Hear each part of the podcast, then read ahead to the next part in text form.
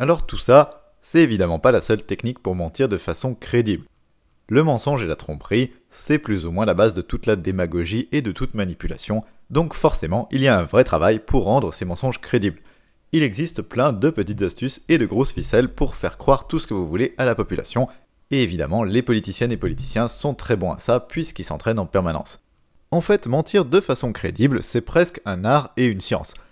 Et je n'exagère pas, le marketing, c'est l'étude rationnelle de comment tromper et manipuler les gens, et c'est très efficace. Du coup, je ne vais pas pouvoir tout détailler ici, je donnerai juste quelques exemples un peu significatifs, quelques règles de base que les bons menteurs et bonnes menteuses pratiquent. Première règle, si vous voulez rester crédible le plus longtemps possible, une règle importante, c'est de ne pas changer de discours tout le temps, mais d'essayer de choisir une ligne politique en apparence cohérente et de vous y tenir. Changer de discours tout le temps et de façon trop évidente, c'est montrer qu'on n'a pas de conviction. Du coup, si vous arrivez à vous tenir à une ligne politique en apparence cohérente, vous pouvez continuer à tromper les gens pendant plus longtemps. Le problème, c'est que souvent vous allez vouloir vous adresser à des publics différents et avoir envie de tenir des discours différents à ces publics différents. Par exemple, un discours très à gauche pour séduire un public très à gauche, et puis quelques jours plus tard, un discours prétendument réaliste, donc de droite, pour un public plus centriste, donc de droite. Et si c'est la même personne qui fait ça, il y a un gros risque que ça se voit. Du coup, ce que font beaucoup d'organisations politiques, c'est qu'elles font tenir des discours différents, à tonalités différentes, par des personnalités différentes, pour essayer de satisfaire plus de monde et de ratisser plus large, en disant des trucs que le mouvement veut pas forcément assumer officiellement, sans que chacune de ces personnalités ne se décrédibilise trop individuellement. Au Parti Socialiste, par exemple, vous aviez une aile gauche entre guillemets, les Hamon, Montebourg, etc., et puis une aile droite, les Valls, Hollande, la majorité du PS en fait, qui s'adresse à des publics différents. Pareil à la France Insoumise, vous avez une aile gauche, avec les Clémentine Autain, Daniel Obono et autres, et puis une aile droite, représentée d'abord par George Kuzmanovic, et dont le discours a ensuite été repris par quasiment tous les cadres. Bien sûr, en pratique, on sait que c'est toujours l'aile droite qui gagne à la fin, hein, mais le fait de garder une aile gauche, entre guillemets, dans un mouvement politique étiqueté à gauche, ça permet aux principaux cadres du mouvement de se droitiser plus facilement, tout en entretenant l'espoir chez des gens un peu de gauche que vous pourriez peser sur ce mouvement et le tirer vers la gauche, et donner en fait des prétextes à ce public pour pas trop qu'il se détourne du mouvement malgré sa droitisation. Ça permet en gros d'essayer de ratisser plus large.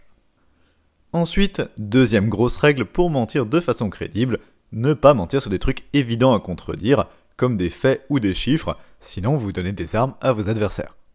Plus c'est facile de voir que vous mentez, plus vous risquez que n'importe quel adversaire dans un débat puisse le montrer facilement, ou un journaliste.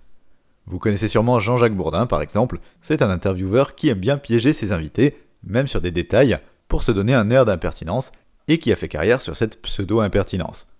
Bref, quand vous vous retrouverez face à ce genre de journaliste, ce qui arrivera forcément si vous avez prévu de faire carrière en politique, si vous avez fait des mensonges trop évidents et faciles à démontrer, ils vous tomberont dessus tout de suite et vous perdrez beaucoup en crédibilité d'un coup.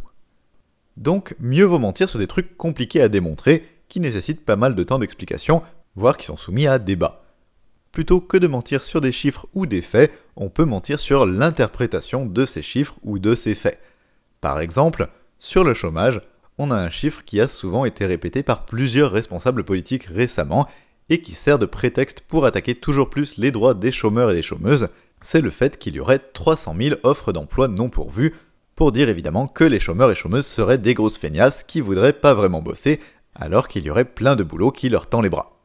Eh bien, ce chiffre n'est pas exactement faux en fait. Il sort d'une vraie enquête de Pôle emploi sur l'année 2017, qui note que sur cette année, il y a eu en tout 3,2 millions d'offres publiées sur Pôle emploi, et seulement 2,9 millions d'offres d'emploi qui ont abouti et qui ont été pourvues, et donc si vous faites la soustraction, il restait donc vraiment 300 000 offres d'emploi non pourvues en 2017, donc ce chiffre est bien basé sur quelque chose. Mais il est trompeur. Il est trompeur parce que quand on creuse, on apprend que sur ces 300 000 offres d'emploi non pourvues, il y en a déjà 100 000, donc un tiers, qui ont été retirées par l'entreprise qui les proposait, 50 000 de plus qui étaient toujours en cours de recrutement au moment de l'étude, donc impossible d'en conclure quoi que ce soit, et que sur les 150 000 offres non pourvues restantes, la moitié des entreprises avaient reçu plus de 5 candidatures mais qu'elles ont refusées. Autrement dit, dans les faits, si ces offres sont non pourvues, c'est plus souvent parce que l'entreprise a refusé des candidatures plutôt que parce que les chômeurs ou chômeuses ne candidateraient pas. Après, on pourrait aussi approfondir la question et parler du fait que même s'il y avait vraiment 300 000 offres d'emploi non pourvues en 2017, on voit difficilement comment ça pourrait expliquer de près ou de loin les 4 millions de chômeurs et chômeuses et d'inactifs en France au total, mais je fais court, hein, pour simplifier. Simplement, ce genre de chiffre n'est pas factuellement faux, c'est juste qu'il veut pas exactement dire ce qu'on lui fait dire, mais bon, démontrer tout ça, ça prend du temps et ça demande de l'énergie, donc ce genre de mensonge sera beaucoup moins souvent contredit qu'un mensonge plus frontal. Aussi, je l'ai pas dit, mais si vous mentez dans un sens qui arrange le patronat, comme dans cet exemple, vous avez évidemment beaucoup moins de risques en général qu'on vous contredise dans les grands médias. Dans le même genre, grosse manipulation sans mentir sur les faits, on peut aussi très facilement faire dire des trucs faux à des chiffres réels en les sortant totalement de leur contexte. Au début du mouvement des Gilets jaunes, j'étais tombé par exemple sur un article du Monde bien foutage de gueule qui, pour sous-entendre que la vie des gens s'améliorait et qu'ils se plaignaient pour rien, citait notamment entre autres chiffres trompeurs, le fait que le SMIC horaire brut avait pas mal augmenté en 10 ans et était passé de 8,82€ en 2009 à 10,03€ 10 ans plus tard, ce qui a quand même l'air d'une grosse augmentation à première vue. Sauf que là où c'est trompeur, c'est que l'article oublie entre guillemets totalement de parler de l'inflation sur la même période, c'est-à-dire du fait que les prix et le coût de la vie augmentent aussi avec le temps. Or, sur la même période, les prix ont en fait augmenté aussi vite que le SMIC, ou plus précisément, le SMIC n'a pas augmenté plus vite que les prix, vu qu'il est automatiquement indexé sur l'inflation en fait, et n'a pas bénéficié d'autres augmentations que ça, mais bref. Le truc c'est que, en réalité, le pouvoir d'achat a stagné sur les 10 années choisies, mais l'article sous-entend le contraire en sortant des chiffres de leur contexte. Donc on peut tout à fait présenter des choses de façon complètement trompeuse et mensongère, même quand les faits et les chiffres cités sont parfaitement exacts. Bon, là j'ai pris un exemple dans la presse généraliste parce que je l'avais sous la main et que c'est un cas d'école de charlatanisme et de manipulation grossière, mais évidemment les politiciennes et politiciens peuvent mentir de la même façon. Aussi, dans le même genre, on peut mentir très facilement sur les causes d'un problème ou les solutions à y apporter, parce que c'est pas du tout facile de prouver le mensonge et ça nécessite un débat pour ça, une étude attentive du sujet, etc.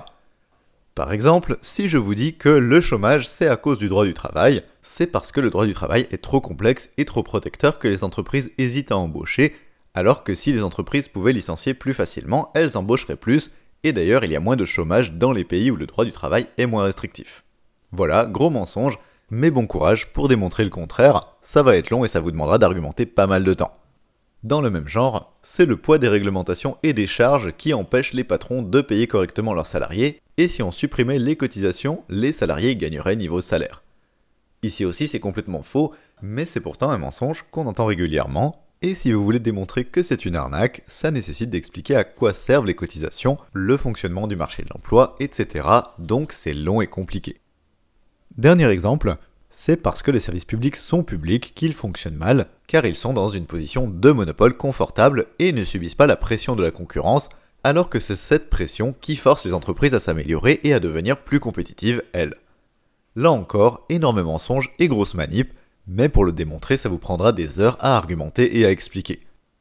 Bref, il existe énormément d'autres façons de mentir efficacement, je ne peux pas tout détailler, j'ai juste donné pas mal d'exemples de stratégies qui sont fréquemment utilisées par les politiques pour tromper le public, histoire de montrer à quel point ça pouvait être retors et sophistiqué parfois, mais on va voir que ça s'arrête pas là et que ça va encore plus loin.